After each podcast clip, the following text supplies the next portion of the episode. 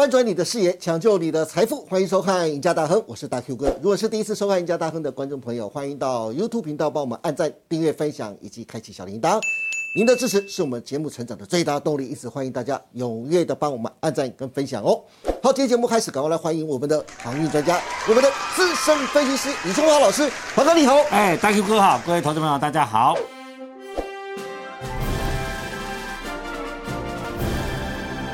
华哥今天再度紧接着请你来上节目，就是要请你来谈航运股。为什么呢？因为航运又到了关键的时刻。因为根据上礼拜的上海集装箱指数 SCFI 竟然一举跌破千点的心理关卡，直接来到九百九十五点，只剩下九百九十五点了，千点大关正式宣告失守。其中四大航线，美东线虽然还能获利，但是欧洲线已经接近损平的边缘。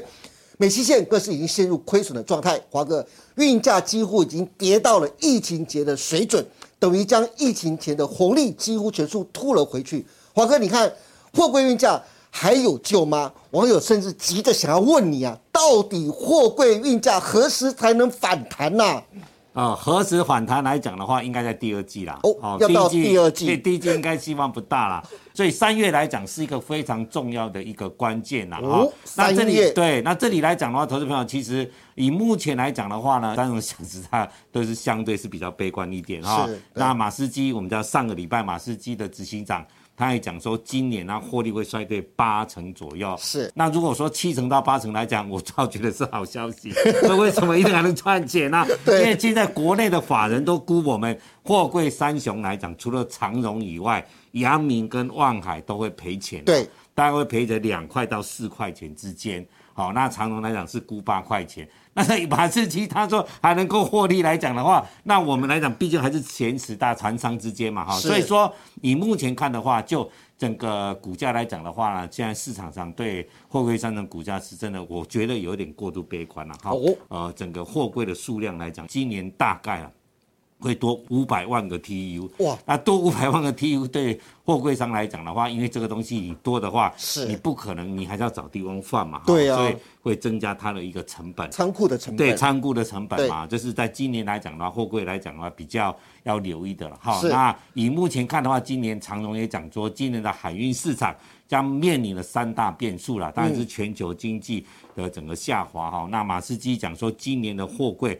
整个全球的需求来讲，就是整个贸易需求，本来估是正百分之二的，现在是衰退百分之二哈。哦，是。那当然运价走跌是大家都知道的事情。嗯。那船舶的增加来讲，大概都知道。嗯。不过船舶增加到底多少？因为今年还是要有一个碳排的一个政策的开始哈。所以说，你看望海一次就拆了十艘的船嘛。对。所以说，船的增加来讲是一定会增加了哈。因为其实今年来讲，其实最主要。我个人的看法并不是说供给的到底多了多少，是真的需求荡得太快，好，需求荡得太快，所以说接下来来讲的话，投资朋友可以留意一下，说未来景气的发展才是。货柜三雄能不能涨的一个最重要的因素是，倒不是说今年来讲供给到底是能多了多少哈，嗯，因为毕竟这两年来全球的货柜潮运厂真的赚了非常多的钱哈。你看中华信平也讲嘛，就望海来讲的话，现在望海是靠现金在撑盘的哈，你可以看得出来，从一月营收来讲的话，望海它的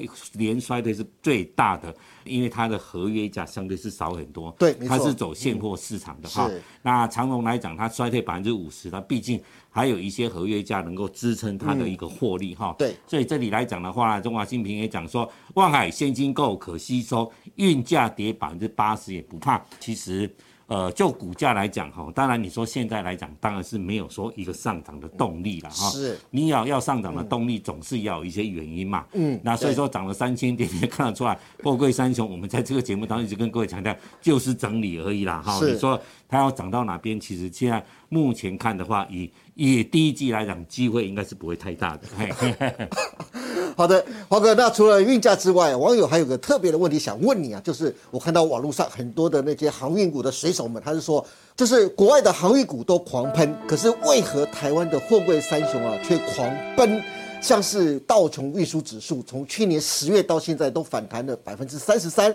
道琼运输的第二大权重股卡比海运，同时间也上涨了将近三成，甚至一度要挑战前高哦。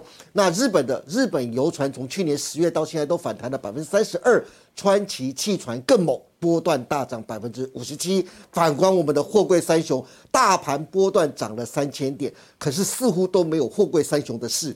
阿荣股价最近还跌破了一百五十块钱，出现了连七黑。真是有够没力的，华哥，货柜三雄的股价后市该怎么办？水手们是不是干脆直接跳船，赶快上岸比较好呢？好，那我们先看一下，在最近来讲的话，国际上一些相关的运输指数在大涨，尤其道琼工业指数，呃，整个来讲的话，整个运输指数创了十个月的新高点哈。但，其实运输指数来讲，以货柜来讲，前十大没有美国的份呐哈。所以说，我们举一个例子，它在这一波涨幅最多的。呃，第二大全资者的卡比海运哈，对，卡比海运来讲，它不是货柜轮了，它不是货柜轮不是不是不是，它最主要在运液那个液态天然气。哦，那我们知道液态天然气去年来讲的话，涨得非常的多嘛，那我知道了嘛，因为俄乌战争，俄国不供应天然气对，然后就要从美国要运到欧洲去嘛，是，所以它最爽啊，也是美国爽到了，不管天然气啊，对，连这家卡比海运来讲，也是它爽最大。所以它涨得最多，所以它跟货柜一点关系也没有。跟投资者先报告一下。好，那日本来讲的话，日本游船来讲，跟川崎汽船来讲的话，对，日本游船来讲，其实它三大业务，嗯，货柜它有，它它有空运哦，投资朋友，它有空运，然后它有陆运，它是陆海空都有的，对不对？是，所以它是一个比较整合型业务的公司，不是单纯的货柜轮。是，那川崎汽船来讲的话，更又更不一样，它是散装。运汽车的，还有液晶天然气的，哈，就跟呃卡比一样。所以说，其实这两家在涨的过程当中，讲实话，除了日本游船跟货柜沾一点关系以外，嗯，川崎汽船跟货柜一点关系也没有了，哈。是。好，那当然我们说讲这三家来讲，最近国际上涨最多的这些航运公司，虽然来讲跟货柜。原厂沾不到太多的关系，但是整体来讲的话呢，嗯，国际上的货柜的公司也没有我们台湾这么惨，是。哦，不管是马士基也好，那原因在哪边呢？在于说台湾第一个，我觉得筹码太乱了呢，哈，因为很多的投资朋友在两百多块来讲，一直很多套套套套，现在啊，因为真的赔的太多了，对，那获利来讲，股价前年见高点了，投资朋还记得吧？嗯，前年就见高点了，两百多块钱的话，结果呢，在赚了五十几块，今年又赚了一百多块的过程当中，你看股价来讲，就一直都没上去。所以很多人其实说，以去年跟前年的比，的获利是不是成长有？但是股价来讲，就是没有再创新高了。对，就在这边整理完以后，就在目前来讲，那遇到今年整个全球经济往下摔的过程当中，以股价来讲的话，在这五六个月的过程当中，其实都是在做整理的行情而已。嗯，那在整理的过程当中，我们可以看得出来，运价其实。A C A 话已经跌了八成以上了，哈，已经跌了八成以上，所以在这里来讲的话，你说跌，跌到这里来讲的话呢，你说跌再跌有限了啦，我个人觉得再跌有限了，嗯，但是重点是要涨总是要有题材嘛，对不对？是啊，所以说要涨来讲，当然第一个题材，当然我们等下会讲殖利率嘛，哈，对对，这快快到了，今天来讲，你看报纸来讲，长荣呃四月二十号董事会，五月二十号股东会，接下来要鼓励政策就大概出来了，嗯，在三月来讲的话，如果说了哈。我们可以看得出来，大家都会想说，这一波的股市在涨，哎，是一个反弹的结束，还是因为真的一月份见底，二月份复苏，三月开始往上走，明年大爆发呢？对不对？如果说这样子的话，那现在来讲，运价是不是相对在一个低点的位置？已经假设好要跌一百过一百分好了，现在是不是跌到已经九十分了？是哦，所以这里来讲的话，就一个股价来讲，如果说你有的，你这边跳船，我觉得你会卖在最低点的位置。我不会建议你，如果这已经迟了那么久了啊，那就不会建议你卖在这个最低点的。但是如果你没有要买，我也不建议你说是逢低承接，因为讲实在话，景气这个东西没有人说开的百分之百准。对，现在来讲的话，你如果想要买，现在可以留心注意一下。嗯，但是重点是它什么时候发动，一发动。量价配合，再加上如果外资有大力的买进的话，有比较多的买进的话，你再跟着进去买就可以了。是，那华哥，我有两个点想请教你。第一个是说，我们股市常讲啊，跌升就是最大的利多。对，那适不适用在航运三雄这边呢？啊，当然是啊。你看啊，其实来讲的话呢，我们就航运来讲的话，至少今年来讲，殖利率来讲的话，一定是对的了哈。那我们来讲殖利率好了，以殖利率的观点来讲的话，我们就。目前来讲，以长荣为例，哈，好，我们从三十、四十或是五十来讲，如果今年花三十趴的话，大概花四十六块。是，如果四十趴的话，大概花六十四块了。对那最好的是可能花到五十啦。去年来讲的话，长荣估差不多赚一百六十块。对如果五十块的话，哇，花了八十块啊，花了八十块。那如果以股价来讲，我们先不管殖利率，因为殖利率大家都知道了，没有意义啊，你懂吗？是，我们来讲说，如果说以三十的话，股价应该就不是会涨。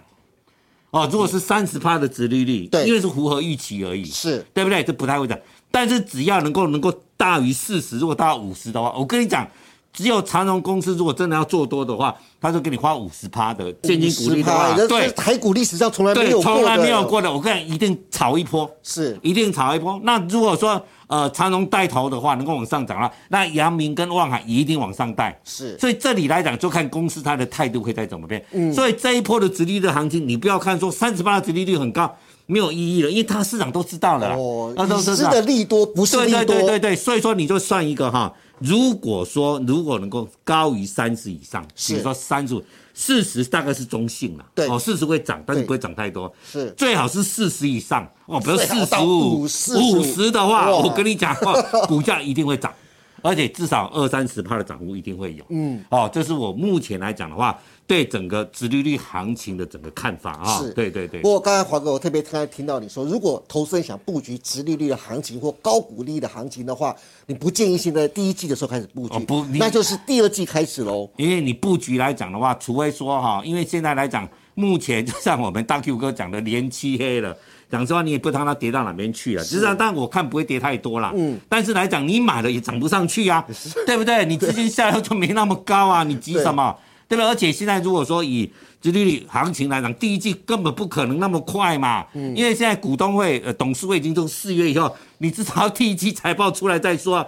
那第一季财报来讲的话，一定是在四月四月中，对改到四月中，对，四月中以后才出来嘛。对因为现在才二月多，那如果这个做过程当中遇到股市如果跌个一千五百点怎么办？对不对？跌个两千点怎么办？对不对？虽然它没有涨，是但是大盘跌，它会被拖累，会还是会被拖累因为它是权重股当，然是权重股嘛，对啊、所以说这里来讲，不建议你在这边做一个逢低承接的动作了。是，嗯但可以密切观察可。以密切观察。这里来讲，就像我们大 Q 哥讲嘛，跌升就是一个最大的利多嘛。嗯是而且公司现在股价净值比也才零点六倍而已。对嗯所以它不是没有涨的条件哦，对不对？我们举一个例子，这一波来讲，你看五茂。今年估三块钱，股票可以从一百一十块涨到一百九十块，现在才一百七哎，是。你看它股价净值比已经三倍了，本一比五十几倍啊，是，对，所以说其实来讲的话，因为毕竟哦，三只股票股价又贵，对。股本又大，你说光炒一档股的文茂的资金，你去炒货柜三雄也炒不起来，炒不起来所以你真的要真的要炒的话，你总是要给它一个正面的题材，股价才拉得起来了。是，对，OK，好，那哎，黄哥可不可以帮我们解读一下，就刚才货柜三雄目前股价的走势，它到底要碰到什么样的一个机会，才能够可能往上直接翻转呢？好，那我们来讲，然后我们以现行来看，我们以长荣来讲，其实长荣这一波从减资一百八十八挂牌以来，你看已经整理了快半年的时间哈。是。那这半年来讲，最低点是一百三十一点五了，最高是在一百七十二左右。以今年的获利一百六十左右来讲，把它净值加上去，其实净值比较零点五倍而已啊。是，所以就股价净值比来讲，其实它已经有一个长线的投资价值。嗯，但是说长线来讲涨不上去，投资人也是不会想买了，我也知道了啊。但是当然你要预防说，其实有没有一个破底翻的机会哈？破底嘿，翻，因为股价来讲，应该过去来讲，你如果看到一个股价长期整理的过程，真的要涨的话，主力已经先把这些有在整理的，去逢低承接这些来的，先破个底，哇，完蛋了，破底，赶快卖掉，哦结果再开始往上拉。是，哦，所以说我为什么不建议你在这边做什么逢低承接的原因，真的就在这样子。嗯，因为主力要涨的过程当中，一定会先洗盘啊，对这是一定的。是哦，但重点是，我是希望说，在三月的时候，HCFI 来讲的话，在二月底的话，如果说在二月这个过程当中一直说缓跌，然后三年来讲的话，见到一个低点的话，只要见到低点，我觉得法人就敢买了啦。哇，那我知道了。那就是华哥的意思说，如果 SCFI 能够在三月的时候开始见到低点，甚至慢慢持平，缓步的往上涨，加上直利率的题材，对双题材推动，对对不对？那股价又低点，又没对涨到，嗯，那货柜三雄就很有机会了，对，就很有机会。对不对？对对对对对。好的。那今天非常感谢李春华老师跟我们分享了这么多关于上海集装箱指数 SCFI 一举跌破千点的心理关卡，几乎跌回疫情前的水准，运价何时才能反弹？以及国外航运股都狂喷，但是为什么台湾的货柜三雄股价却狂奔呢？华哥建议啊，往好的看，航运仍有两大利多，一是去年货柜航运仍然还是大赚的，可以期待高股利的行情；第二个是。航运股短线股价跌升，随时都可能出现反弹。至于操作面上，华哥也给了非常专业的建议。如果大家对今年的航运股的操作以及二月大盘行情的规划想知道的，欢迎每天锁定李春华老师盘后的解盘节目《股市龙传》。今天也谢谢大家收看我们赢家大亨，别忘记每周一到周四下午的五点半，我们再见喽，拜拜，拜拜。